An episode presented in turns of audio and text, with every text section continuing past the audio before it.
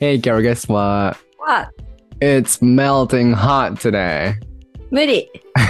That's so Carol. やろう Hey everyone, this is So from So English. How are you guys doing? So English のそうです。 Hi everyone, this is Carol from Carol English Studio. Welcome back to That's So Carol Radio Channel. Carol English Studio の Carol です。 このチャンネルでは高校留学経験のある英語の先生2人が自分たちがワクワクできて、かつリスナーさんたちがちょっとだけポジティブになれるかもしれない話をしていきます。今日は85回目。それでは、Here we go! 何言わせるスタイル？それでは。なんか違う。暑く暑かった。暑いからね。暑い。暑い。から。い。ろんなことがなんか変になるよね。そう。なんかさ、昔こうここでさ、なんか暑い時にレコーディングしてて2年ぐらい前に。うん。なんかタコの話したのを突然思い出した。え、何それ？えゆでだこみたいな話しなかった。like, we were octopus! みたいな。? That's so carrot! Okay? うん。Oh, it's completely slipped off my mind. ああ、今のは、あ頭からすり抜けたっていう意味で。そうですね。やばい。えっと、はい。それでは皆さん、えー皆さんおはようございます。こんにちは、こんばんは。昨年末にベルギーから帰ってきました。ソイングリッシュ英語教室を主催していますそうです。先生歴は今年で12年目。今年のテーマは2頭を追うのは1頭燃えず。We rise by lifting others. 英語学習者を引っ張り共に成長しながら一番大事なものだけを追いかけて今年も世界を駆け巡りますよ。英語の勉強を通して明日が楽しみになるような授業を今年もしていきたいと思います。最近と言いますか、昨日、あの、初プール行きました。そっちが、Oh my goodness だわ。こんにちは、こんばんは、こんにちは。キャロライン・イングリッシュ・スディオという英語コーチングサービスをしているキャロです。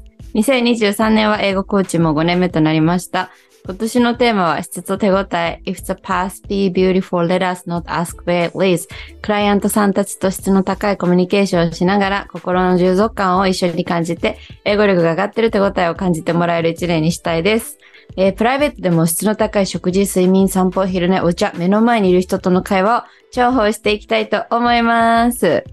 で最近はね、あ、うん。もう最近すごいそれこそこのなんか自己紹介の書いてある質と手応えうん。を感じたことがあるんだけどね。うん。うんなんか我々も知る A さんという一緒にブリティッシュヒルズに行ったクライアントさんがいるじゃない。うん。うん。すっごい忙しくって最近特に。なんかもう車の中しかないの勉強ができるタイミングが。だから本とか開けないのね。うん。うん。だからすごいいいこと思いついて、私がね、インスタライブを開催してね、うん。なんかその、レッスンの復習を車のその時間に合わせてひたすら単語とかを喋って、うん。はい、この単語、意味、environment 何でしょうとか、reduce 何でしたっけとか、うん。復習してほしいポイントをインスタライブで喋って、うん。それをアーカイブに残し、うん。それをね、毎日車で聞いてもらうっていう。すごーい。そしたら、昨日のレッスン、セッションで単語全部覚えててすごい感動した。えー、すごい。毎日の継続と、その時間の有効活用ってことを勉強させられるね。うんそう。で、しかもやっぱさ、気づいたんだけどさ、突然語るけど、うん。やっぱさ、復習してって言われてもさ、うん復習の仕方みんなわからないこと多いじゃん。その通りだよね。ね。うんだからやっぱ私たちが、あまあ、勉強できる方は復習の仕方もわかってるけど、うんうんうん。なんかさアイルランドでね、その復習しないと授業って無になるなって思ったの。なんか、その復習しないと、その日授業でやったことって何にもななくなっちゃうぐらいのレベルで消えていってしまうっていうのをすごい実感して、うん。だから復習をみんなにしてほしいなって思って、だから、その復習してほしいポイントうん。とかをやっぱこちらから積極的に届けていって、こういうポイントで復習していくんだな、復習ってっていうのを持ってもらうことはすごい大事だなってことに今更気づいて。よっ先生今更気づいたの。だから最近ね、復習シートをと言ってる作ってんの、なんか。えー、あ、めちゃくちゃいいねポイン。トで復習してください。何のポイントで？あ下記のポイント？こういうポイントで復習してね、みたいな。ああ、例え青ばどんなことが書いてあるの？例えばそのまずボボキャブラリーだったら、それはもう超シンプルだよね。単語新しいの書いて例文作ってとか。うんうんうん。だし、なんだろう、例えば、レッスンの時にやった時に、あ、じゃあこの文章は何文系でしょうか？とか、うんうんうんその文系の文章を作ってみましょうとか、なんかそういう、なんかレッスンでやったポイントをクイズにしてなんか書いておく。すごい。さすがです、キャロ先生。で、なんかそれを、それが最近のね、結構今年の目玉な気がする。うーん、それやっぱりあれなのかな？アイルランド行かなかったら気づかなかったことってああ。気づかなかった。絶対気づかなかった。えー、すごい。そっか、自分のじゃあ学んだことをすぐやっぱり生徒に活かしたってことなんだね、じゃあ。そうそうそう。うんだからやっぱすごいやっぱ気になってた、その勉強ができる人はどんどん伸びる。うーん。だけ、ど、その、あんましたことない方々うん。は、この見見れないじゃん、家で何をやってるのかう。ん。うん。なんかいまいちこうなっていうのがずっと気になってうん。たんだよね。うん。わかるわ。それをちょっと埋める一つの。でもさ、かといってじゃあ自分が全部さ、おんぶに抱っこでやったらさ、一生私と英語やるわけじゃないからさ。うんうん自立がテーマじゃんね、絶対テーマ。自立がテーマ。マ。Oh, That's so carrot. Yes. 自立がすごいやっぱ大事だと思うからさ。うんうんうんだっけ、自立ってさ、あと、あと、アトノミーあれ？あーあー、自治ね。アトノミーあるよねア。トノミー、そうそうそう。うん。アトノミーとかなんかアウトノミーだ、アウトノミー。そううんうん。そうそう、それ最近覚えたの。でも、自立がテーマだから、どう自立をしてもらうかっていう観点でいくと、やっぱ復習のポイントを教えるっていうのはすごい大事な気がして。うーん、いいね、それ。俺もやりたいな。その、復習のポイントを書くってことでしょ、具体的にね。そうそうそう復習シートを作るのね。そう。そういいね、いいね、いいね。確かに。観点、うんうん。ポイントみたいな。うん、うん、うん。それめちゃくちゃさ、わかる。あのーやっぱなんかレッスンの時間ってめっちゃ限られてるじゃん。僕なんかやっぱうん60分が平均の時間なんだけど、で、それでそうしてると、まあ、いろんな教科書一緒に同時進行でやってるから、もう確認していくので時間って過ぎてっちゃうみたいな。うん。そうすると、じゃあ次までにここやってきてくださいね。ここの確認しますからってやるんだけど、やっぱそれだけで絶対に不十分で、うん。今本当にそう思っていて、だから、やっぱり、はい、じゃあ、い今家、家も家で、じゃあ宿題をやると思ってくださいみたいな感じで、その場で宿題をやってもらうのね。で、その頭うんの、頭が考えていることを口に出してくださいと言って、すごいんだけど。で、やってもらうと、うんだから、あ、全然、その、じゃあ、例えば、単語の勉強してるのに全然声に出してないとかがわかるわけよ。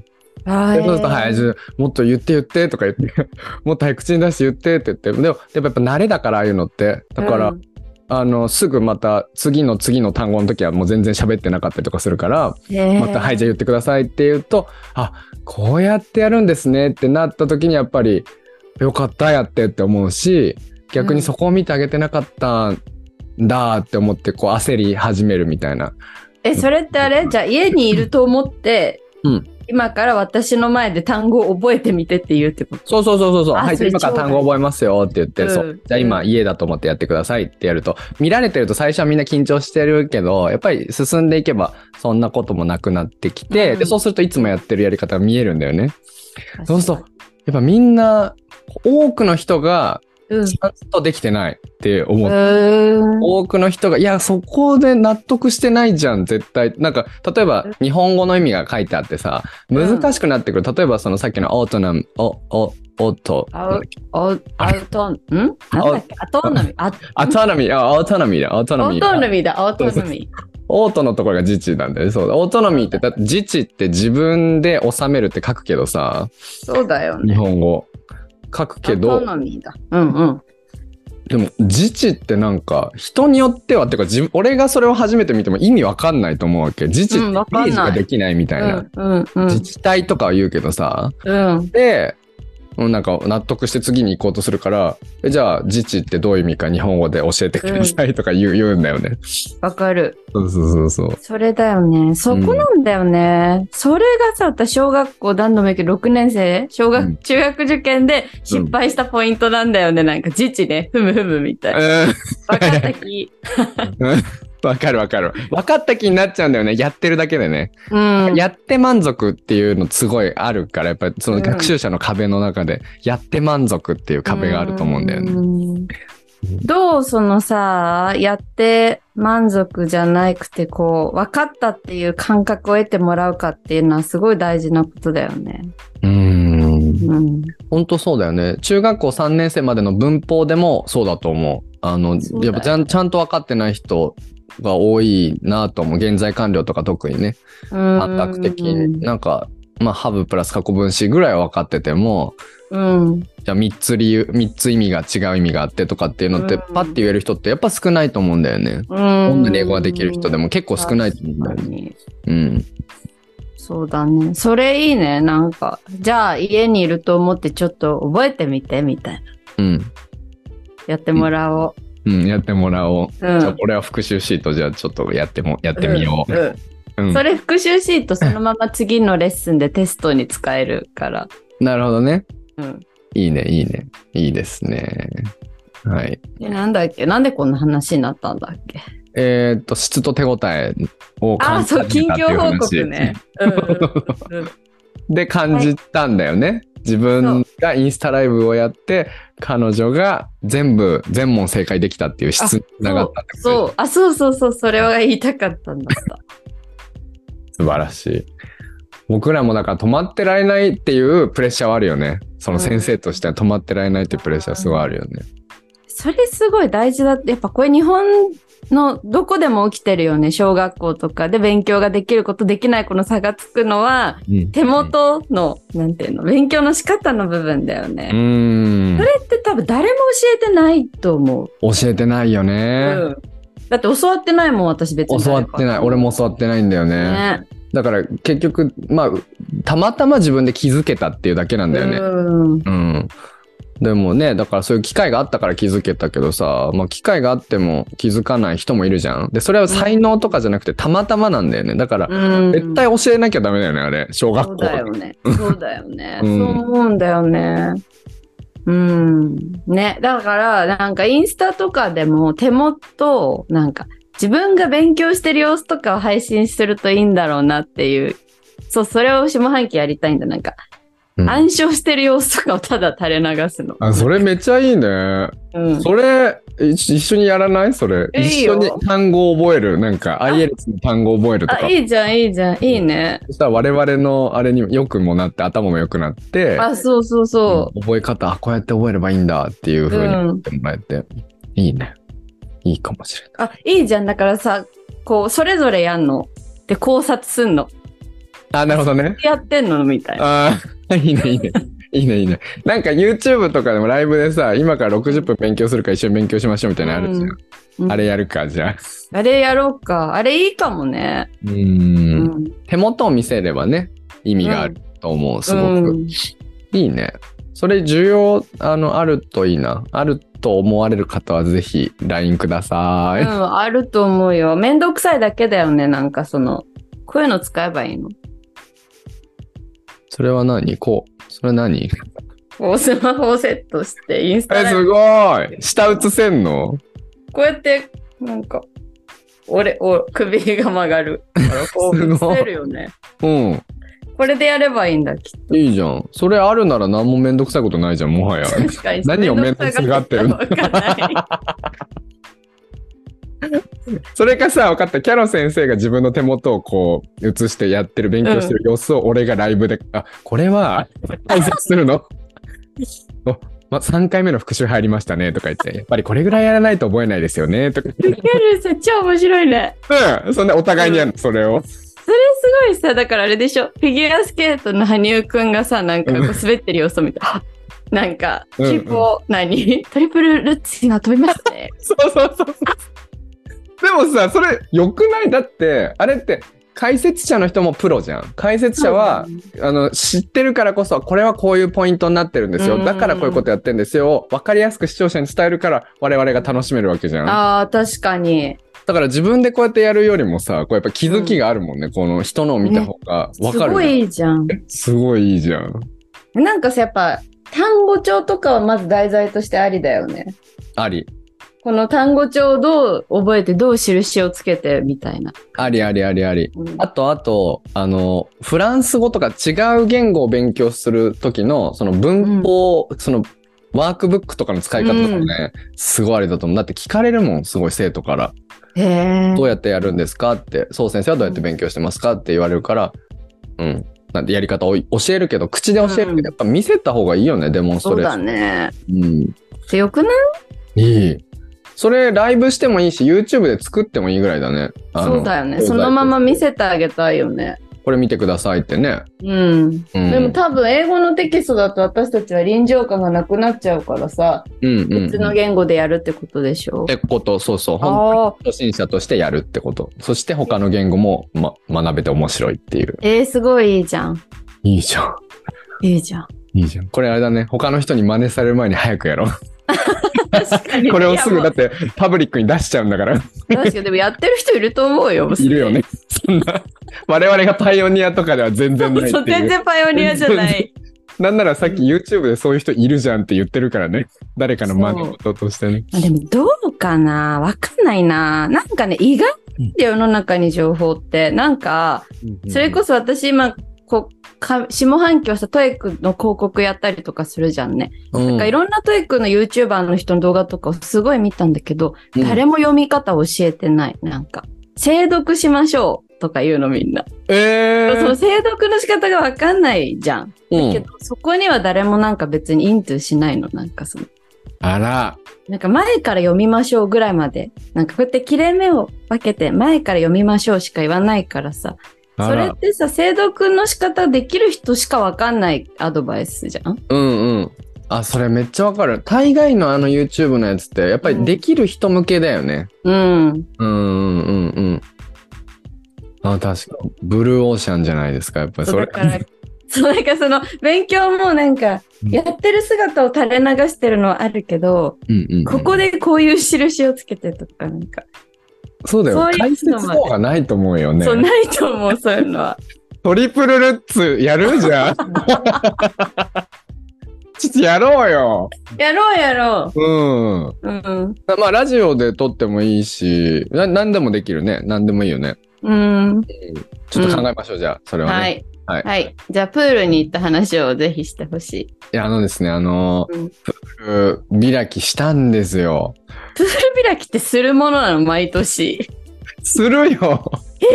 海開きとかプール開きとかあるじゃん？小学生だと思ってたプール開き。違うんだよ。あのーおおあの、まあ、そもそも、プールめっちゃ好きで、まあ、水が、やっぱ夏が好きなんだよね。俺、夏が来るとさ、なんかこう血が騒いでくるわけ。あ夏だみたいな。お日が腹長くなって気。になんないの？プール行くのに。でも痩せておるもんね、そう先生。あ、お腹気になんない？痩せて、まあ、痩せてるけど。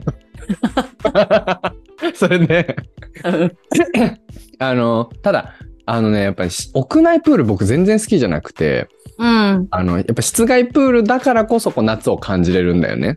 うん。で、しかも俺がめちゃめちゃ好きなプールが、その僕の家の結構近くにあって、やっぱ田舎で、田舎でしかもこう川がすぐそこにあって、もう surrounded by nature なで、え。平日とか行ったら全然人いなくて、50メートルプールすんごい広くてさ、でそこをもう一回行ったらもう1キロとか泳いで、もう超気持ちよく帰って一これる。人で行くの？一人で行くの、一人で行くの。へえ、すごい。そう。でなんだけどコロナになって、もう全部それがなくなっちゃったのね。全部ずうんっと夏空いてなくて。で、去年もダメで、今年初めて空いたんですよ、久しぶりに。そう。で、行く時に、僕そのプール行く時にちょっと駅から離れてるから、あの、音楽を聴くんだけど、そこで聴く曲が決まってて、あの、ポルノグラフィティの羽馬ライダーを聴くの。ああ、いいね。まあこの前のキャロ先生のあの、ビュなんだっけ ?Youthful Days じゃないけど、ミスターチルドレンの Youthful Days じゃないけど、中学生の時の夏の曲といえば、やっぱポルノの羽馬ライダーなわけよ。うん、あれいい曲だよね。そう、いいよね。あの、ポポカリの。ルルルルルトゥル そうそうそう。あの、心に空を咲く亡霊を聞いた。そうそうそう。のようにななんだけど、そうそうそう、あれ、あれね、あれを聞くんだけどさ、あの、聞いてたら、あの、じゃあやっぱそこ英語の先生になってとか、英語喋れるようになって、やっぱ気づくところがすごい、あの、違くてさ、例えばこう、センチメンタル、あ、Days of the Sentimental を駆け抜けたっていうところがあって、Days of the Sentimental ってことは、あの、こう、切ない切ない日々みたいなね。で、こうやっぱ大人になってから、あの、さっき、この前キャロ先生も言ってたからさ、ユースフルデイズって大人になってから若者の曲を聴くから、こう、切なくなるんだよね、みたいな。大人の曲だよね。もうまさにその、Days of the Senti- Sentimental、あ、切ない日々のあの夏の感じいいよなっていうのを、こう、センチメンタルって英語の言葉を思い出しながら、聞いてて、あ、そういえば、なんかその僕、生徒が全然覚えない単語を説明するときって、歌とかで教えたりとかするのね。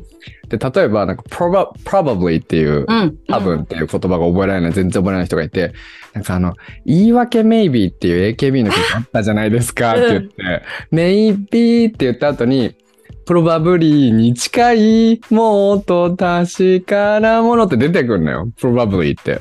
え、そんな曲、え、そんなんあったっけ？そう、あんのあんのあんの、歌詞え、にあんの。今日もうって恥ずかしい。AKB 好きとしてはね。うん。すごい恥ずかしい。今ちょっと恥ずかしくて、ashamed。すごい。シェイム、エンバラストじゃない、これは。恥 shame。これは恥。恥、恥知らずが。そう、恥だわ、これは。そうそうなんだそうすると、こう、maybe は、なんか好きなのかもしれないっていう、こう、好きなのかなっていう気持ちなんだけど、probably に近いってことは、もっとこう、ほとんど確信に近づいてる、うんこう、可能性が高いって意味なんですよ、みたいな話をすると、あーってなるわけ。そうそうそう。で、言い訳 maybe の曲って、いいですねってなるわけよ、それで。うんでそれで probably っていう単語を覚えてくれてみたいな。っていうのを思い出して、なんかやっぱ英語喋れるようになってからだと、その日本語めっちゃ英語使われてるから、日本語の意味もすごい、あの、日本の曲とかも感情移入しやすくなるなって、羽馬ライダーを聞きながら思って。やば。なんかさ、なんでそうなんのいつ。でもすごいわかるよ。私ね、ジンギスカンを食べたんですよ、先日。で、その時にね、うんジンギスカンのオーストラリア産、バスチャーフェッドラムチョップ。うん。バスチャーは、うんで、カタカナで書いたね、バスチャーフェッドラムチョップって。はいはいはいねはおにお肉の横に札が置いてあるんだけど、バスチャーは草の名前で、うんフェッドはフィードの過去分詞なのね。い。なるほど。バスチャーを食べさせられたラムチョップってことか、みたいな。なるほどね。で、ブツブツ言ってたら一緒にいる人にすごい目で見られた。ちょっと、言語学好きのマニアがね。でもさ、このバスチャーフェッドラムチョップっていうのって、ほんと多分英語とかしてないとさ、うん。過ぎ去っていっちゃうけど、身の回りに当たり前のようにあるよね。うーん。うんあと。ね、うんうん。家の近くのスーパーマーケットに、昨日夜のお散歩でこれまた写真に撮ったんだけど、うんうんお客さんに送るから、これは何文系でしょうっていう問題で送るんだけど、うんうんうん。make street safe っていう英語の下に、うんあの、お母さんと子供が自転車で走ってる絵が描いたの、それがスーパーマーケットの壁にあるんだけどさ、うんうんこの make street、あ、SBOC だなみたいな。うんなんかそういうのとかもすごい考える、いつも。ああ、それは先生視点なのそれは。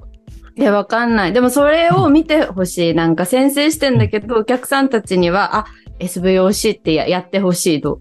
やってくれるようになってほしい。なるほどね。うん。それめっちゃわかる。で、お俺もなんか一緒に勉強してる時とかに、授業中に、あ、これは？第二文系ですか？とか聞くんだけど、急に。これは？とか言って。でも大概聞く時ってさ、第4か第5だよね。あ、そう。っていう。やっぱさ、大語が鬼門じゃない。大語ってやっぱなかなか掴むのが難しいよそうね。ね。いっぱい使われてはいるんだけどね、掴むのうん。難しいよね。大語はさ、なんかどうやったら掴んでくれる？人々は。うーん。まあ、O イコール C とか、O が、O が C するとかいうだけかな。な訳し方はやっぱ教えるしかないなと思ってる、最初は。うん O が C するですよ。ここが S と V の関係ですよ。うん。そうだね。確かに。やっぱ O イコール C だよね、だから。ううー。んん。なるほど。キャロ先生は、あの、なんか、キャロ先生、えーテックは？私はなんか矢印、うんうんこれがつ、うん、これがいいいかわかんないけど、ほら、SVOO だとさ、うんうんこの O に O を上げるやつじゃん。上げる系じゃん。うん。だけど OC はなんか、O を C の状態に持っていくみたいなイメージなわけ。だからコーヒーをエキストラホットにするみたい I'll make your coffee extra hot. だからこのコーヒーをさらにエキストラホットの状態に持っていくみたいなや矢印のイメージ。はいはいはいはい。なんか説明してみてる。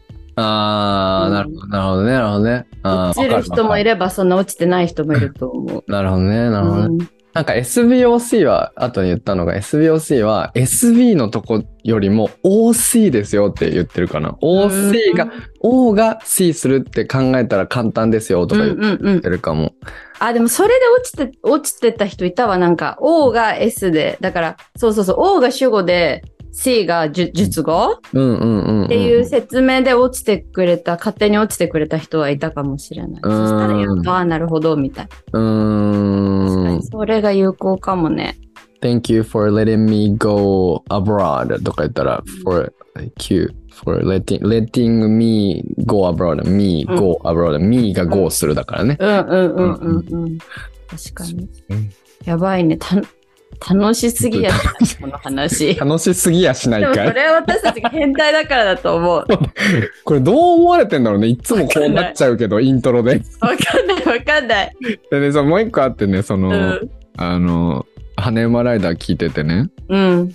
なんかね、最後の方にね、なんか、ビッグマシンに乗ってけよみたいなとこがあるの。ビッグマシンにねなんでも乗っけよ。ってとうまく歌えるのにちょっと下手に歌ったの今。ちょっとね、忘れちゃったんだよね。とにかく、なんかビッグマシンに乗ってけよっていうところがあって、あってで、その、ポルノのあの人がさ、うん。ビッグマシーンって言うのよ。ビッグマシーンって言うから、これはシーンじゃなくてシーンだよなって思いながら聞いてる聞いてたっていう発音の違いを。やば、だってやっぱさ、そう先生って音、音がやっぱすごいからさ、こう C とかも絶対 C って言うもんね。あ、そうだよ。だって気持ち悪いじゃん。なんかそこでちょっとプライドっていうか、なんていうの、先生なんだから、えー、そうなんだ先ね。英語の先生たるものやっぱり C だよなって気をつ。けます。まあ、それは俺のね、俺の考えだからいいんだけどさ。あーでもそういうのすごい気になるよね。私もね、すごい気になる。あの、ヨガの先生とかが、なんか、特定されちゃう。英語のヨガの先生。英語のヨガの、え、なんか英語で言ってるヨガの先生とか発音とかがもう気になって仕方がなくて、ヨガどころじゃなくなる実験。あ、わかるわ。わかる。わかるわかるわかる。それどころじゃなくなる時あるよね。うんうん。うん。なんかさ、でも私さ、そのアイルランドに留学した時にさ、そう先生とボイスメッセージでやり取りしてて、発音がすごい綺麗じゃないって一回そう先生が言ってくれたことがあったんだよね。はいはいはいはい、思った。ね私ね、日本にいるとね、結構無意識にね、カタカナによるんだよね。なんか、ちょっとやっぱ、高校生の時とかもそうだったんだけど、英語の発音すぎるとちょっとかぶれって思われるっていうかさ、恥ずかしいっていうかさ、うん。なんかすごいそこだけなんか英語っぽく発音するのがなんか恥ずかしいっていうのは昔からあるんだよね。あなるほどね。うん。うん。だから、英語の先生になった今もお客さんとかと話すときに、その日本語の中に英語を入れ込むとき無意識に抑えてる気がする。あ解放してないんだよね、なんか。あ。解放した。でもなんかそれ、そういう、なんだろう、は恥ずかしいからっていうよりは、そうなんていうの、伝えやすくするためって感じがするけどね、キャロ先生がそうやってる理由は、やっぱりコミュニケーション、ン。神様としてはさ、キャロ先生としては、神。そう、コミュ神としては、コミュやっぱり、あな、なんか一回言って、やっぱり、えってならせるのってストレスだから、うん。うん。で俺はさ、逆に言うと、そのまあ、なんていうの、英語の先生たるものと思って、やっぱ英語っぽくいろいろ言うってさ、結局うん聞き返されて、日本語っぽく言うみたいなこともあるから、うん。なんだろうな、そういう意味では、だから伝えやすくするため、相手に伝わるっていうのでやってるのかもしれないね。なんか、すごいね。私はやっぱり、フォロ神？フォロ神？フォロ神様。コミュ神様とフォロ神フォ様。ロ神。フォローの神？フォロ神。フォローじゃなくて、なんかヨーロッパ行った時とか、やっぱり相手の人がアメリカ発音で結構、あの、ベロフラッピングさせてさ、だから、water とかね、うん letter とかそういうこと、get it とか言ってたら伝わんなくて。で、t をしっかり発音するようにしたらなんかすごい伝わるようになったから、あなんか相手に合わせて発音変えるのって大切だなとは思うの。あ。まず、何ね。めちゃくちゃ。そうだね。そうかもしれない。で、でも、つって、なんか、でも、あの、この前バーベキューをね、日本人のみんなとしてて、うん。で、まあ、新しい人っていうか、知らない人も来てたわけ。で、なんか俺が、ふと、なんか、なんか、まあ、面白っぽく、ちょっと冗談っぽく、なんか、そこのなんか、そこのサース取って、みたいな。サース取って、みたいなこと言ったよな。ソースをサースとか言ったの。そう。そしたら、その初めての人に、同い年なんだけど、まあ、その彼も冗談っぽく、なんか、なんか、なんか、え？なんか嫌な感じだねって言われたの。なんか発音嫌な感じだねって言われて言、われた？うん。素で言われて、うん。で、うん。で、え？とか言ったけど、うんまあ。そういうのあるよね、日本って。やっうんぱ。ある。あるよね。なんかやっぱ英語っぽく言って、まあ確かに俺も冗談っぽく言ったけど、向こうも冗談っぽく言ってきたけど、え嫌な感じだね、みたいな感じで言ってきたから、え？何かみたいな。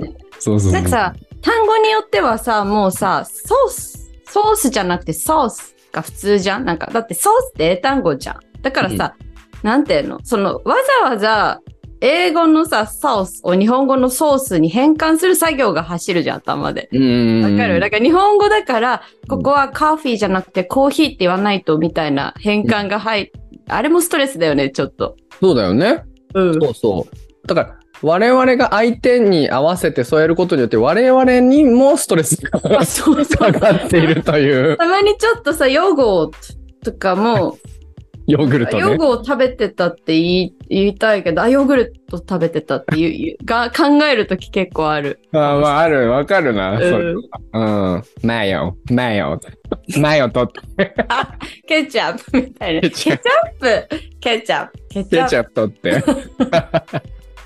ある。でもね、カーフィーは本当なりがち。カーフィーって言いたいけど、コーヒーって言いな、わざわざ、あの、F を非 H の音にするのが結構うんストレスかも、それは。えどういうこと ?F を非 H のマニアックすぎてつまり、カーフィーをコーヒーって言うってこと。ああ、フィーを非だもんね。カーフィー。逆に何が合ってんのか分かんなくなってくんだよね、俺、そうすると。フあァイヤーのことだって、ファファイヤー でしょ？ファイヤー。うん、難しいよ。キャンプファイヤー。キャンプファイヤーって言える？日本語っぽく。え？確かに、キャンプファイヤー。難しい。難しいよね、逆に。難しいフ。ァイヤー、キャンプ、まあ、ファイヤーってやらなくても、キャンプファイヤーぐらいはさ、ファ、ファってやった方が言いやすいよね。そうだね。いやー、そうなんだよ。だからそっちもたまになんかすごい頑張って気使うときある。ああ。ね、5にいれば5に従えってことなんですよね。わかんない。これを聞いてどう思うんだろう、皆さんは。なんか変なこと言ってんな、みたいな感じないのかや、そうじゃない。な。そうか。あまり理解されないそうそうだよね。かぶれてるなって思うのか。かぶれだと思われるのかな。でもさ、なんか、さあ、その、なんていうの？じゃあい、いつの日かヨーグルトはヨーゴーとなったじゃん？うんけど、そっちの方がなんかこう自分にとってはナチュラルになった時があってさ、それをあえてさ、わざわざさ、ヨーグルトに直すっていうことの方がさ、なんかフラットじゃ、リスペクトが相手にない気もするよね。だって相手を、なんかリスペクトが相手にない気もする。自分が。要は、ビーイングナチュラルじゃないってことじゃん。勝手に相手がさ、用語をつって言ったら分かんないだろうなって思って、直すわけだから、相手からしてみたら、そんな用語とだって分かるよって感じじゃない？すごいすごいよ。今、あの、ラジオだとももう思ってないんじゃないの？こ れっていうぐらい、超マニアックな、なんか、俺らが、で、あの、だから、10年前に電車の中で話したようなことを話してる今。だかこの深さ、深さったら。つまり、あれでしょ？だから、なんていうの？相手のことを思ってヨーグルトって言ってるけど、それも向こうからしたら、え、そんなのヨーヨーグルトって別に言われたって、そんな、なんていうの？バカにしないでよじゃないけどさ、そうそうそう。なんだと思ってんの？みたいなこともあるよね？そういう、うんそれも失礼な話だよねってことでしょ？うん。大丈夫だよ。こうやって考えてる人ならば。いつまでもこうやって悩もそう、これが楽しいよね。これが楽しい一生楽しいと思わない？こういうことを考えて生きていくことが。う。わかるわかる。こういう悩み尽きないもんね。そう。今悩みじゃなくてもう趣味みたいなもんそうだよね。趣味、趣味。確かに。ね、やっぱちょっともう一個今日さ、話したい話があるんだけどいい？いいよ、いいよ。なんか今日ね、久しぶりに友達と会ったのね。うん。その友達は、あの、お子さんが今1歳ぐらいで、うん保育園に預けてるのね。うん。でも普通に働いてんの。で、うんなんか保育園がインターの保育園なんだって。なんか、うん。うん。インターナショナル保育園うん。で、なんかね、その子供を預けた時にね、先生たちにね、初日ね、Have a nice day って言われたんだって。うんで、それがすごい感動したって言ってて、うんなんかやっぱ日本だと、預けちゃったみたいな。なんか預けてで、保育園の方々もお預かりしますねって言うんだって。だけど、だからなんか自分がこう預けちゃったみたいな気分になるんだけど、そのインターの先生は Have a nice day って言うからなんか、あ、あんたはあんたの一日を楽しみなさいね、みたいな感じうん言われてる気がして、すごい背中を押されたって言う言ってた。へえ、素晴らしい感性だね、その方も。うん。う。ん。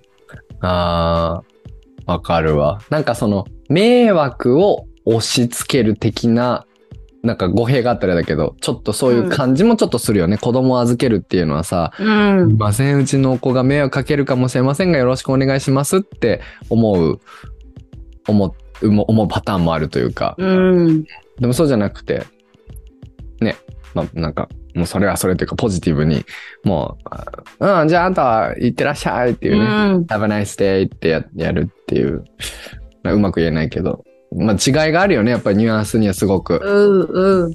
そう、っていうこと言っても、まあ、もしかしたらそのインターの先生たちはさ、すごいいいお給料もらっているかもしれないっていうかさ、やっぱそういうところにもあ,、あるじゃん。なんか仕事をするものの意識とかって絶対さ。そうだよね。そうでやっぱ労働環境の違いとかももしかしたらあるのかもしれないけど、うん。でも、なんかいいよね。その、なんていうのかな。なんかやっぱこう友達とかと話してるとさ、やっぱ預けることがちょっと悪いことみたいにな、な、なってるふい、なり、なるって思っちゃうんだよね、私たちって。うん。その子供を預けて何かをしてること自体をちょっとそこにちょっとの申し訳なさを添えてみたいな。うん。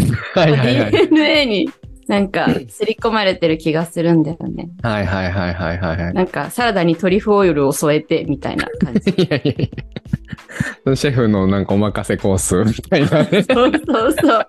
だけど別になんかさ、その人間として預けて楽しむ権利は当然のようにあるって意識はいはい。たらいいだろうなって。ああ、子供を預けることに関しては、海外は、あの、やりやすいかもね。ベビーシッターのカルチャーがめちゃくちゃ進んでいて、で、うんベビーシッターの人にそのお金を払って見ててもらってる間、お父さんとお母さんはデートに行くっていうのってもう普うん通に全員やってるぐらいやってるもんね。そうん。う。ね。うん。でも、日本だとやっぱり子供ができたら、もう子供が一番で、もちろんそうなんだけど、でも、もう子供がいたらもう、なんていうの？遊びに行ったりとかできないし、旅行も行けないしっていうのが、まあ普通だよね、それが。うん。でも私ね、最近気づいたんだけど、すごい家を不在にさせられてたと思う。なんか、そうなんですか？いろんなキャンプに行ってた。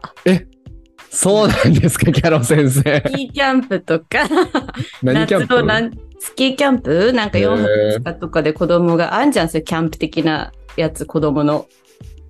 なんかやけにそういうのが多かったなって今ちょっとスローバックするの自分の。へー。あれは私のそのソーシャル、ソーシャビリティっていうかソーシャライズする能力をうん。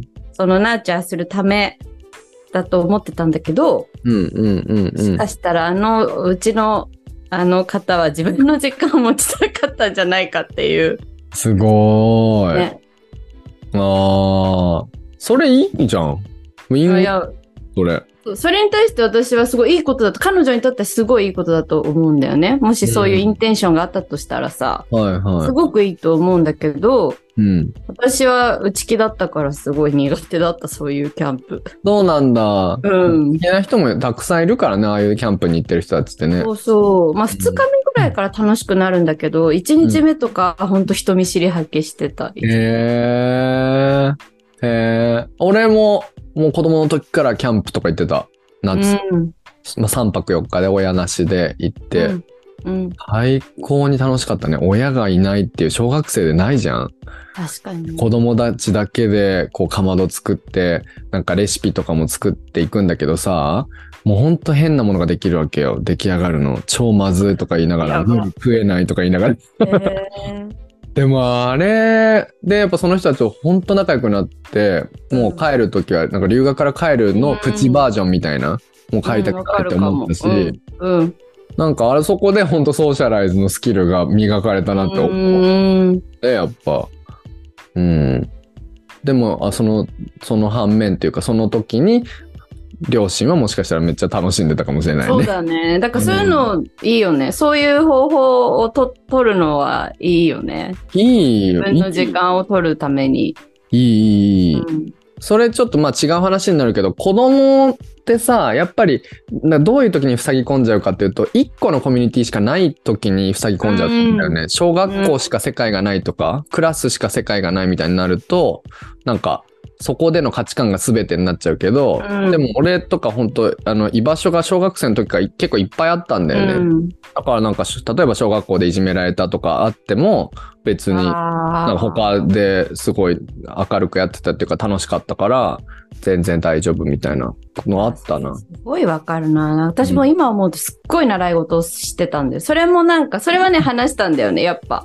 うんうんママが家にいなかったから、みたいな感じで習い事にとにかく毎日行ってたんだけど、うんうんそういうのも、な、どうだろう。なんかさ、結構子供ってさ、難しいのがさ、自分で環境を選べるシチュエーションにないことが多いじゃん。うんうんだから、本当に憂鬱なバレエ教室がさ、一人の仲いい子が現れたことによって天国に変わるってよくある話じゃん、子供の社会の中で。うんだからそれだけ、何？それソーシャルダイナミクスとかって言うよね。何かですぐコロッと変わる人間関係みたいな。うんうんだから本当に結構その学校とかって運試しみたいなところがあってさ、うん本当にその一人の人とかそういうちょっとしたなんか友達ができるだけで本当にいいところにもなるし、一人の人からちょっとこう嫌なさ、ブリングされちゃうことでさ、そこがもう自国のように嫌な場所になっちゃったりするじゃん。うん結構私子供ってすごいリスク、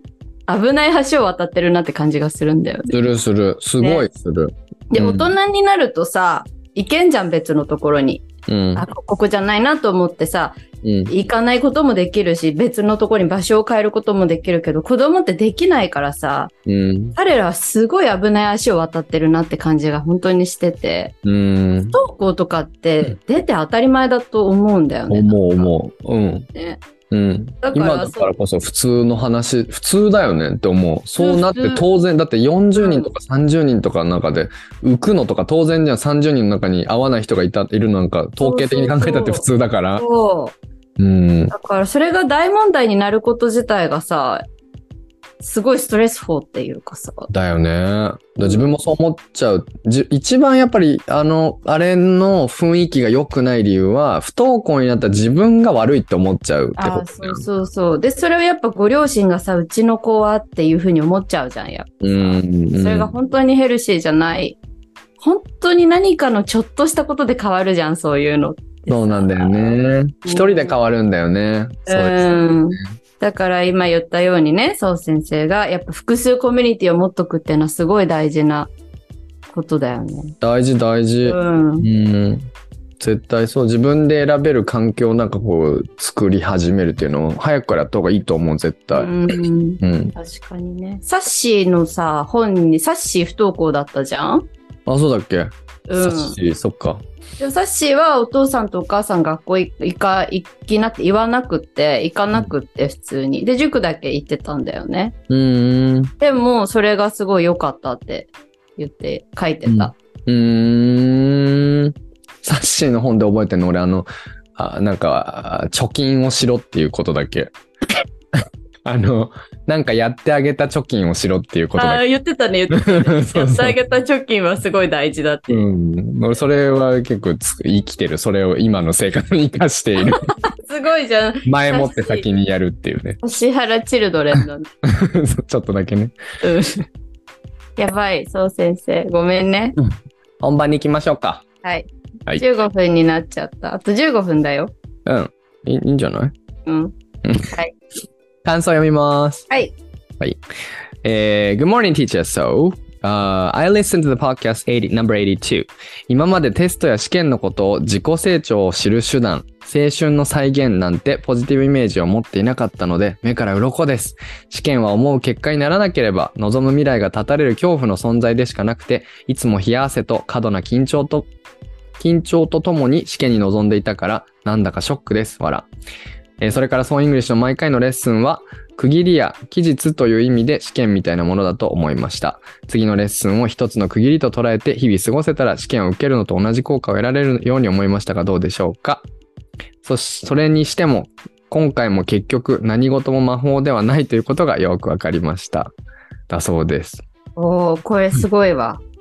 なんかさ、あのー公開収録の時にこの方がさ、うん。なんか先生たちはみんなすごい素晴らしいもの持ってるから、それをどう受け取るかは生徒の姿勢にかかってるみたいなことをおっしゃってたのに私はえらく感動したんだけど、なんかその考えがここにも現れている。うーん。うーん。うんと、そうだよね。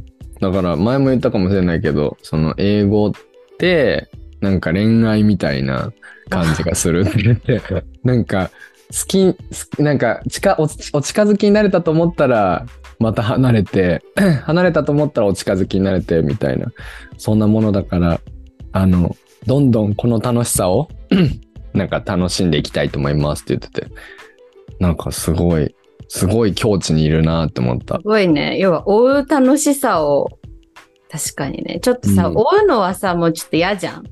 本当の恋愛で。本当の恋愛はね、うん追いたくないじゃん、もうこの年になって。もうこの年になるとね。イナフって感じじゃん。だから英語を追うことでそれを体験するのはいいかもしれないです。確かにね。うんでもこれはだから我々も感じてることじゃない？やっぱり。うん。英語ってまあ奥深いなって思ってさ奥深いってことは難しいってことだけどさ、うんそれを知るといや面白いってなる？なる。うんねうんことですよね。はい。はい。じゃあ私はね、この間あのさ、なんか、この間紹介したイギリスに行っちゃった方ね。うん。えっと、キャロさん。今日この間のポッドキャスト、ポッドキャストを聞きましたって書いてあるけど、ポッドキャ、ん？ポッドキャストで合ってんのか？何でもあない。合ってるよ。何がボロボダメなんでしょう。ロ泣きました。二人の優しい言葉と前向きな人柄に本当に背中を押されます。そして私に向けての応援の言葉もありがとうございます。あの時の私は段ボールに囲まれながら不安でしかなくて、そんな時に海外へ行くこと自体が素晴らしい体験だという話や、二人の体験を生き生きと話されている様子を聞きながら、きっと私も大丈夫と自分を落ち着かせていました。ありきたりな感謝かもしれませんが、ありがとうございます。投げそうな時はエピソード82を聞くことにします。そう先生にもよろしくお伝えください。いやー、本当にやばい。やばいね。あの、もうだからさ、この方のこういう話とかね、で、この僕の生徒の話とか聞くとさ、なんていうの？あ、こんなにいい仕事につけていいのかって 思っちゃうぐらいありがたい。こんなにね、その目の前でその人が頑張ってることをこう見せてくれて、で、そこにちょっとでもこう、自分が力添えができてるみたいな、なんか、この人のそその段ボールにかか囲まれてて前もその時も多分言ったけど段ボールに囲まれてはーってこの不安ほとんど不安の気持ちうんし。かないと思うんだよねでも頑張るぞってもう決めたことなんだから頑張るぞって踏ん張ってる姿を想像するとさこう自分の足もこうすくんできて自分も頑張ろうってなるなる感じ、ううんん。なんて素敵なんでしょうって思います。だよね。これぞ人生って感じじゃない？なんか、こういうことをいいよね。人生でするのって。うーんドラマ。ドラマ、うんこれぞ人生まさにそうだよね、うんこれぞこういうののなんか積み重ねが人生だなと思う、うん。絶対思い出すもんねあのもう思い出してると思うけどその段ボールに囲まれてた時のさシーンをさ思い出す、うんあんな時もあったなって思うんだよねいいね。羨ましい。羨ましいうん。ヨーロッパ行こ行きたいね。うね当に行きたい。はい。じゃあ本題です。じゃじゃん !Number じゃじゃん 85! 2万個の耳に届いた記念第3弾アウトプットの良いところランキング The Rankings of Advantage of Outputting パチパチパチ。パチパチパチってさ、英語でなんて言うんだろうね。えー、 clap カカカクラップこここ最近さ、このやっぱイチャイチャとかってすごいなって思わない？なんか。あー、 onomatopoeia？はいはいうんえなはい。なもう一回言って。っア onomatopoeia だよね。 onomatopoeia。ていうの？あの、オノマトペっていうね。そういうの。へうーん、音で表現みたいな。そうそうそうそうそう、イチャイチャとかペタペタとかベタベタとか。あれすごい日本語の素敵なところだよね。うん。すちょっと、うんそれでパチパチなんですけど、はいこの That's a Carrot いもう2年半を超え2万個の耳、1万回再生を超えたはい特別企画がまだ続いております。はーい。今日はその第3弾でラジオやっててよかったことをランキング形式にして発表します。はい、お願いします。えっ、と、インはいトロダクションよりもだいぶ短い本編になると思いますけれども、はい皆さんお付き合いくださ。はいい。はい。ナンバー第3位ね。うん、第3位ね。じゃあ、俺からいいですか？うん。?No.3 アンテナがバリ3になる。イエーイねえ、バリっていつの話？オールドファッション。バリさんってなんだっけ？今 5G じゃないの ?5G とバリさんって一緒？違う違う違う。バリ3って違うよ。あのさ、こう、電波マークがあって、昔の携帯は電波マークがあって、そこにちょんちょんちょんって3つ、あ3つなんか棒が立つと、要は電波今一番いいですよみたいな状態。今は 5G。今そういうのないんだっけ？いや、あるよ、あるよ。俺俺のスマホ今よ5個立ってるよ。あ、よそうなんだ。なんか私のは三角形で色が塗られてるから、ちょっとよくわからないけど。なるほど。はい。まあ、まあ、とにかく、まあ、バリさんっていう言葉をちょっと使いたかったので、いつの時代のだよ っていうツッコミが欲しい。ちゃんと期待に応えたね。ありがとう。それで、まあ、とにかくアンテナがバリさんになる。まあ、つまり、あの、うん。アウトプットを始めて、このラジオの話で言うと、ラジオを始めてから、ラジオで何話そうかなって常に考えてるというか、うん。なんかその何話そうかなって考えてなくても、こう、ここなんか例えばそのねさっき言ってた看板を見て、はい、なんか SBOC だって思ってあこれラジオで話そうって思うとかねとかなんか今日あの生徒がこういいことあそう僕授業の時とかもすごい生徒がいつも「That's so carrot」のことめっちゃ言ってくれるから言言われたらちょっと待ってください。今、That's so carrot のとこに書かなきゃいけないからとか ちょっとその時間を取る、取らせてもらうのね。うん。そう。で、とか、やっぱね、そのアウトプットがあるおかげで、その、自分が今まで気づかなかったようなこととかに気づけるようになって、ってことは、なんか日々気づきの連続になり、その気づきって、ね、アウトプットのためだけじゃなくて自分の人生にもすごく活かせることだし、っていう、あの、好循環がすごく回っ、ま、なって、、で、アウトプット、なんかそのアンテナがな、バリさんになってるってことは、ラジオだけじゃなくて、いろんなことにあアイディアがこう浮かぶようになるなっていう、あの、好循環がありました。私は。えー、すごいね。どう？キャロすご先生。いじゃん。うんどう？え、わかんない。バリさんになってない？ラジオで何話そうとかは別に考えてない、いつも。あ、そっか。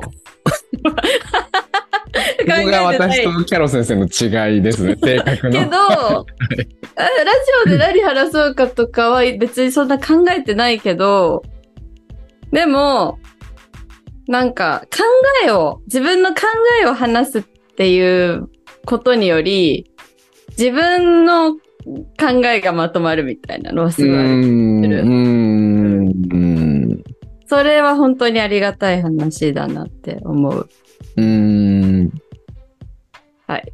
はい。じゃあ、キャロ先生の第3位行こ私のね、第3位はね、うん英語、英語が楽しくなった。う。えー。えー、that's so carrot. うん。例えばさ、こうさっきの SVOC とかのこう、看板見て喋るだけなんだよ、一人だとね。でうん。あみたいな SVOC じゃんって思って一人でワクってするだけだけど、これをさ、同じような感性を持ってるさ、変態のそう先生に共有することによって盛り上がってくれてさ、なんか楽しさ2倍な感じじゃん、うん。それが嬉しい。だからこう、あ、自分は本当に英語が好きで結局楽しいんだなって、英語自体が結構好きなんだなっていうのがすごいよく分かった。ラジオをしてることによって。ああ、いいね。それわかるわ。あーなんかその、ね、だから英語自体、英語って奥深なものだなってずっと心の中になんか思ってたことをさ、うん。言語化していくことによってそれが納得したって感じだよね。そう、そ結局は人を見てるっていう感じじゃない？なんか言語を学ぶってやっぱ人を見ることだと思うからう。さ、うん、うん。同じ日本語でもこの人だったらこういう言い方をするとか、うんそういう違いに我々はね、やっぱ変態の我々としては その面白さを感じるよね。そう。で、やっぱ例えば推しのアイドルがいてさ、一人で好きなのもいいけどさ、一緒に語り合う人がいると楽しいじゃない？なんか、そういう感じ。あ あ、よかったなって思う。ああ、じゃあ我々にとっては英語は AKB。そう、AKB 推し。AKB ね。箱押ししてんだね。そう、箱押ししてるの。確かに。ああ、面白い視点。確かに。俺のランキングにそれ入ってなかったわ。あ、本当？そっか。だって好きな単語ランキングなんて普通話さないじゃん。話さないわ。うん。でもラジオやる前からこういう話してたよね。好きなたあれよ、いいよねとかわ。かる。音がさ、音がさ、ever の ver の部分いいんだよな。やば。やばいよね。みんなどうなんだろうね。英語できる人でもこういう感じじゃない人もいるだろうしね。どうなんだろうね。どうなんだろうね。はい。共感どれぐらいしてるんだろう。共感、ね、このラジオ聞きながらいいねボタンとか押せたらいいんだけどね。ああ、そうだね。うん確かに。はい。じゃあ、No.2 いきます。うん。No.2 は、人とのつながりが生まれるです。おー。はいこれはね、これは本当にアウトプットし始めてよかったことの一つで、まあ、本当僕だから、このラジオやるまでね、インスタとかも全然やってなかったし、ツイッターとかも全然やってなかったし、なんかその、もう本当自分の記録のためだけにやってたって感じなんだよね。だからそれを、こういうふうにやり、ちゃんと外に出すっていうふうにことをやり始めてから、あの、本当に中学校の時に友達が連絡してきてくれたりとか、うんそれこそ、だからラジオの、あの、出てくれたあやかちゃんとかね、あやかちゃんとかは、本当別に大学の時仲良かったわけじゃないし、まあ後輩だし、そう。でもまあ、友達の友達として知ってるみたいな。でも、あやかが、まあラジオの聞いてくれて、そうちゃん聞いてるよって言ってくれて、えで、あじゃあ話そうよってなった人が、本当一人とかじゃなくて何人もいるんだよね。すごラジオ始まってから、あの、前は話さなかった人がすごい仲良くなったみたいな。家、えー家遊び行ったりとか。すごいよね。すごいね。そうそうなのよ。で、まあそこからレッスンにつながる生徒がいたりとかもしたし、なんかもう人とのつながりがこんなに生まれるとはっていうアウトプットの凄さを、なんかそのインテンションしてないのにっていうところが、やっぱり僕はね、うんミソだと思う。確かにインテンション。意図してないのにね。意図してないのに。意図してないのに。ね、インテンションと意図ってちょっと似てて覚えやすいよねっていつも俺思ってんだけど。意だから？意図だと t、意図の t とインテンションの t ってなんか、お、覚えやすって思った。意図。インテンテンション。ション。言い方だけ。インテンション。でもそうやっ意て工夫しながら覚えてるってことだよね。なん図か。そう。うん。お、すごい。フォフォロ神様。いやそうじゃない？そうやって工夫しながらやっぱ覚えるっていうことな気がする。自分で覚えるにはどうしたらいいかなみたいな。そうだよね。うん。そういう話するでしょ？あの、キャロ先生が覚えた時のエピソードの話を生徒にしたりするでしょ、うん俺もする。するする。うん。それが正しいとかは別としてね。うん。うん。そうだね。へえ。第2位は私もそうで、うん私はなんか、そう先生を通して知り得た人方々みたいな。感じ。あだってさ、うん。すごい、今でこそすごい仲いい感じに思っちゃってるけど、私は。なんかその、それこそこのラジオのリスナーさんがさ、インスタライブに来てくれたりとか、メッセージくれたりとかして、普通になんか仲いいみたいになってるってすごくない？確かにね。だからこのラジオやってなかったら、関わることがなかった方々と関われたのはすごいありがとうございますって感じ。確かにね。あのーキャロットキャンプに、イングリッシュキャロットキャンプに行った時ね、今年の1月の行った時、うん。ラジオリスナーさんたちがね、僕の生徒とか聞く来てくれましたけど、みんな、生キャロ先生だわって、黄色い声援を出して、黄色い声出してたよね。生キャロ先生びっはくりしたよね。そういう、そういうことが起こるんだな。一般人でもラジオをやって。あ、それ言われる。なんか友達とかでも、うん。ラジオ聞き始めてくれた人とかが、あの、聞いてくれた後に久しぶりに連絡とか取ったりすると、お、なんか変な感じとか言って、ラジオでいつも聞いてた人と喋ってるの変な感じとか言われるうから、ーん。なんかね、芸能人じゃん。そうそうそとかなっちゃうよね。とか、うんはい。それはでも本当そうよ。あの、キャロ先生の、あのー英語コーチのとお友達の方とか、う。うん。ね、本当だから、ゆかコーチとか、ゆうこ先生とか来てくれたけどさ、マジでう嬉しいよね。こうやってつながりが生まれてくるのがね。うん。うん。ラジオだけじゃなかったよね。そこにはラジオだけじゃないみたいな。どういうこと？キャロットワールドみたいなのができたよね。そうだよね。わかる。うんキャロットワールドみたいなのできたよね。で、この前多分、感想の、感想で言ったけどさ、なんか、すごいいいコミュニティだよね、キャロットって言ってくれた人がいてさ、あ、コミュニティっていう風になってるんだなって、すごい思った。嬉しかった。うん嬉しいね。うん。はい。はい。えねえねえ時間どうですかあ、まあ、あと1個だけだから、1個やって。大丈夫？うん、大丈夫、大丈あ、夫わ。かったわかった。大丈夫、キャロ先生は？あ、私は大丈夫。はい。では、じゃあ1位を言いたいと思います。はい。ドルドルドルドルドルドルドルダン !Number one 知らない自分に出会えるです。えー、どういうこと ?What do you mean? What do you mean? 急にジャスティン・ビーバー。知らない自分に出会えるわかるってなると思ったけど違うんだ。え、わかんない。わかるってなるかも、説明。そっかそっかそっか。このタイトルだけではね。いやうん。僕はやっぱね、あの、キャロ先生とだからこのラジオができてるのね。本当に。だから、僕は、あの、一人でこれをやっぱやろうと思わなかったし、あの、キャロ先生がいるから、会話形式だからこそ、自分が言いたいことがどんどん出てくるって感じなわけよ。うん。で、だから最初の方のソロトークとかは、なんか、なんか自分の一人喋りなんか別に誰も聞きたくないだろうなってやっぱちょっと思ってたし、なんか、って思っちゃっていったから、なんか10分とかね、20分とかやってもうあ何話すかわかんないな、みたいな感じだったのよ、最初の方。でも今やソロトークもう1時間半一人で喋ったりとかさ、そう、ロングトークに突然なったからね。そうそう、リトーカー、そうそう、トークにロングトーク。そう、変わったっていうのが実はあの名前だけじゃなくて、新しい自分の発見での変化だったの。だから、あ、こうやって、まあだから、その、すごい、あの字の話とさ、あとは向こうで、ヨーロッパであった、ん虫の本当にあった怖い出来事みたいなタイトルの虫の話とかはやっぱすごい反響があってさ、なんか、あ、なんだろうな。あ自分が好きなことを話しても、なんか聞いてくれる人がちょっとはいるんだなって思って、あ、じゃあ、このままでもいいかなって思って、ちょっと自分の、なんていうのかな。自分が自信がなかったことが、あのーこれでもいいかなって思えたっていうのかな。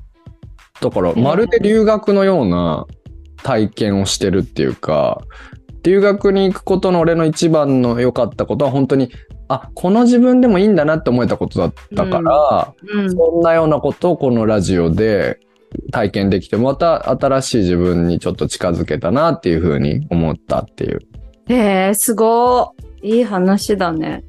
話です。不思議だね。なんか、そう先生とか別にできそうじゃん？そういうの。ラジオやる前からそういうための人ってイメージだけど、私は。うーん。自分ではそう思ってたんだね。そうだね。うん。うん。へえ。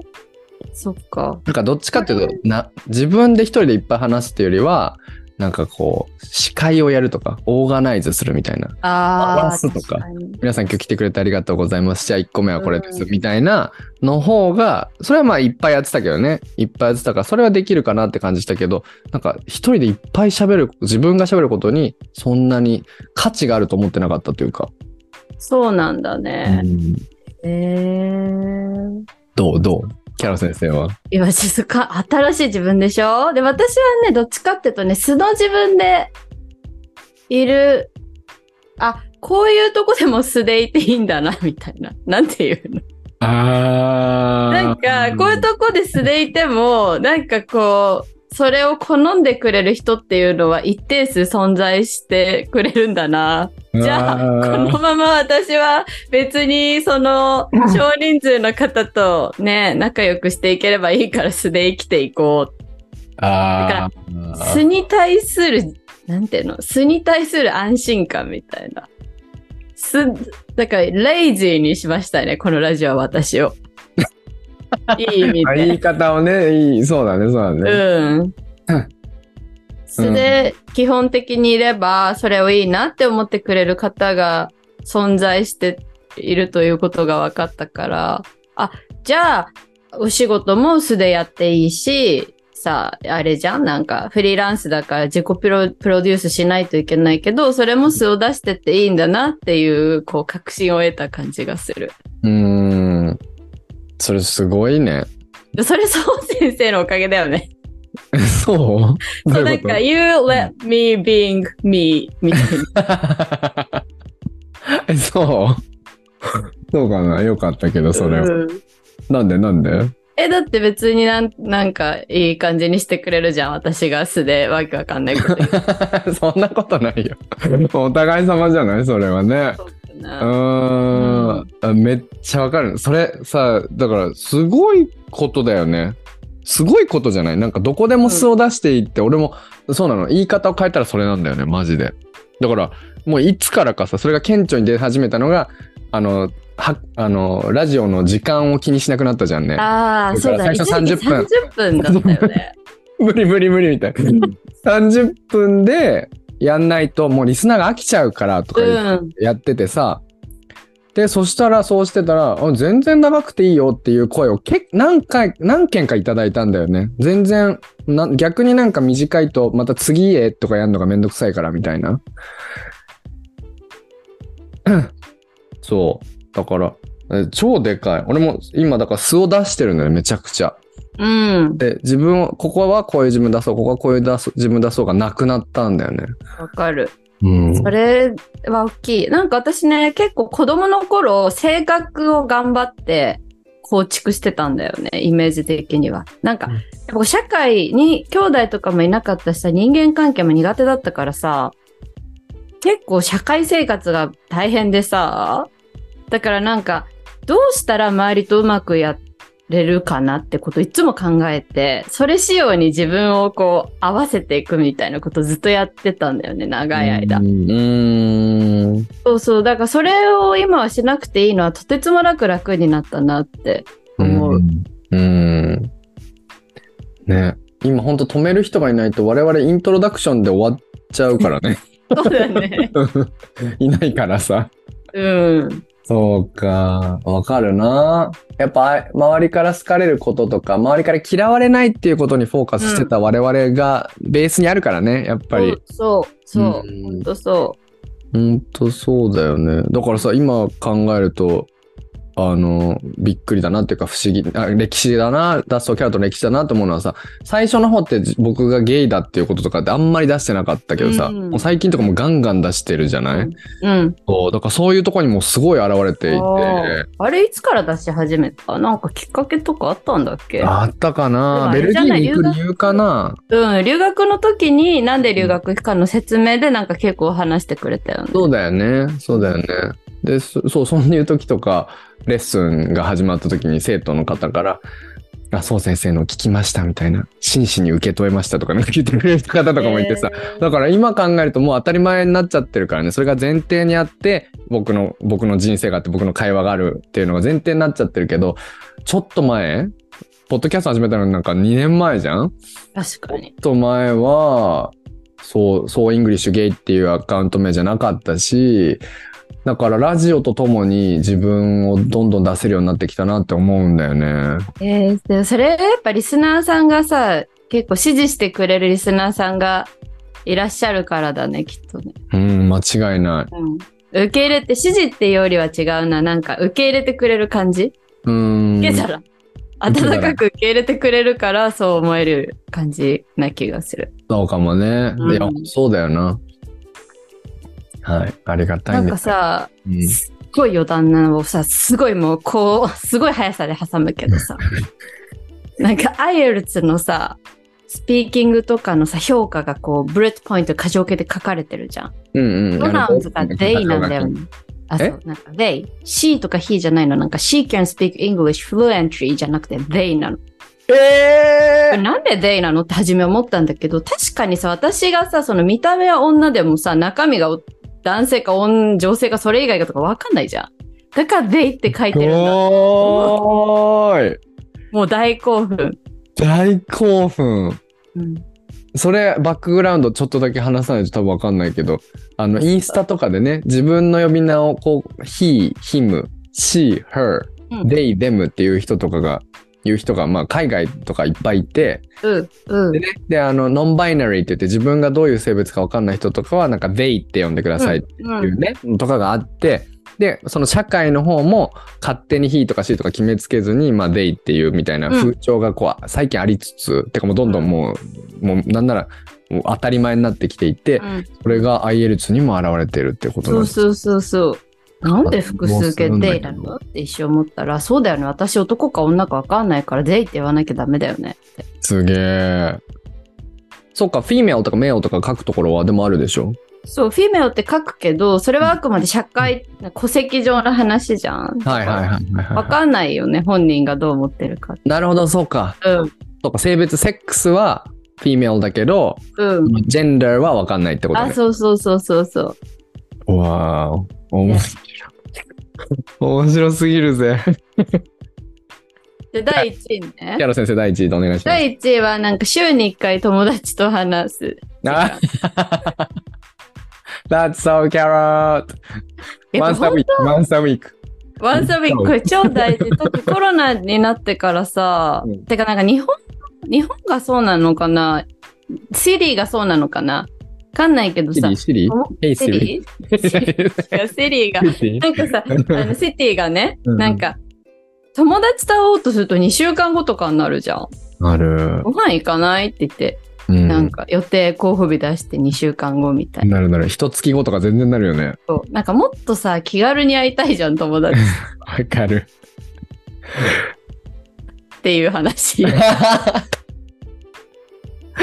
そうね。わかるわ。これ、うん、わかるな。この、だから、なんだろうね。なんかこう、もうゲラゲラ笑うじゃない、いつも、こうやって。うん。普通に。それ、すごいストレス発散になってんだろうね、多う分。ん。うん。ねなんかやっぱ本当仲いい友達なのに半年会わないとかあるじゃん？え。あるある例えばある。子供がいるとかさ、遠くに住んでるとこだと普通にそういうことが起こるじゃん？うん。どうなのって思う。なんかどうなのってか、まあ自分もその社会の一員だけど、うん。本当はなんか、もっとこうく、うん、なんかもっと違う感じもいいよね。なんかヨーロッパの田舎とかで、そう先生がよく言ってるオリーブオイルを貸し合う関係みたいなやつ。そうな、憧れるんですよね。うんえ、今日空いてないの？じゃあご飯一緒に食べようよがいいんだよな。そう。ね。これ作ったから持ってくねとか言ってそうさ。そうそう。そういうのあった気がするんだよね。子供の頃もうちょっと地域で。うんうんうんうん。そういうのない、なくなったなって思う。たうん友達がやっぱ遠くにいるからね。なんうんか近くにいないからさ。まあ、もしかしたらさ、そのお子さんいる方々はママ友とかができてさ、うん。小小学校とか幼稚園とかで地域でそういうのがあるのかもしれないけどね。確かにうね。ん。だから逆に言うとこうフリーランスでもう一人で完全になんかなろうとしたらもう一人で全部完結するパターンとか全然あるじゃん。そねえだから我々は良かったよね。う。うん。うん。よかった。だから仕事のためにもすごい刺激をもらってるし、あの、普通に近況報告、要はこのラジオのろ収録を始める前に1時間喋っちゃうこととかあるじゃん。そうだよ。だからいつもラジオで急いで、だから迷惑な話だよね。勝手に急いでるけどさ、リスナーさんたちは別にさ、なんか、関係ね急いでる理由わかんなくない？確かに。なんでこの人たちオープニングから急いでんの？みたいなね。そうそうそう。確かに。本当さ、なんかラジオ、急に始まったけどね、我々も。クラブハウスというきっかけから始まったけど、その前は、まあ同じ同業でやっていて、めっちゃもう親友でさ、昔からの親友でさ、でも、もっともっと少なかったよね、頻度。全然少なかったよね。超少なかったよね。うん。うん。そうなんです。3ヶ月に1回とかじゃない？多分。そう。あ会わない時は1年に1回の時とかあったよね。そうだよね。1年に1回の近況報告っていう感じで。だからラジオ始めて、やっぱ急にさ、しかも1週間に1回喋ってたって、こんだけ喋ることがあるんだからさ。やばいよね。本当だよ。うん。本当ありがたいことです。ありがたいことありがとうご。ざいます。本当に。はい。セラピーじゃない、セラピー。別名、セラピー。べ別名、テラピー。せ、せじゃなくて、せですね、これ。TH ですからね。はい。はいいや、ほんとそう、ほんとそう。もう、心のね、お、あの、あの、源。なんか、源ハッピー、エネルギー。エナジー。はい。はい。私、バ、バレリーってこの前言われたんですよね。そうさん、そうと話すことが、バレレリバレリーー。って言われたんですよね。う歌じゃん、それ。ただよ、君、君は僕の、みたいな、心のダッサバレリえ、ダッサしかもなんか何？それ。君は僕の心のバッテリー？最後だけ。さ、ラップでありそうじゃない？なんかさ、君は僕の心のバッテリー？確かにインフメるもんね。なうん。僕の心のバッテリー。ななななななななな。サマリーみたいな。サマリー。ようやく。ちゃ面白いね。はい。はい。それでは、皆さんありがとうございました。はい、ありがとうございました。じゃあ次が最後のうん。企画でしょ？あの、な、なにこの2万回記念の最後の企画は、はい英語を、英語について一回もメンションしちゃいけない回。そうだよ。どうする ?10 分ぐらいで終わったら？大丈夫かな？ねえ。なんか、さ、結構さ、恋愛トークとかしてたのにさ、いつの間にかさ、わかる。わかる。今全く同じことをさ、ね恋愛トークしてたのに英語の話になってるよね。ラショナルの意味ってなんだっけとか言って辞書でしついさっきの話やん、それ。うん。ラショナルは、なんだっけ、ロジカルの反対かなとか。そうそうそうそう。やっぱラショナルに生きていくのいいよねとかって言ってた。言ってましたな。うん。覚えた。じゃあ皆さんちょっと楽しみにどんな感じになるのか楽しみにしていてくださはいい。Thank you so much for listening to our podcast, everyone. Have a beautiful day. Bye. キャロ先生、That's so キャロットってもっと言いなよ、そういえば。あ、わす、ね、やばい。最近言ってないよ、キャロ先生。言ね最近忘れちゃう。なんか公開収録の時私一回も言わなかった。言わなかっったよ。そうだよ。俺だけ言ってんだから。た。ね、それちょっと反省したんだよね、公開収録の。反省生かせてない今日とか。ね、次は、That's so carrot ってめっちゃ言うのを目標にする。わかったうん。はい。OK、 Bye. Bye。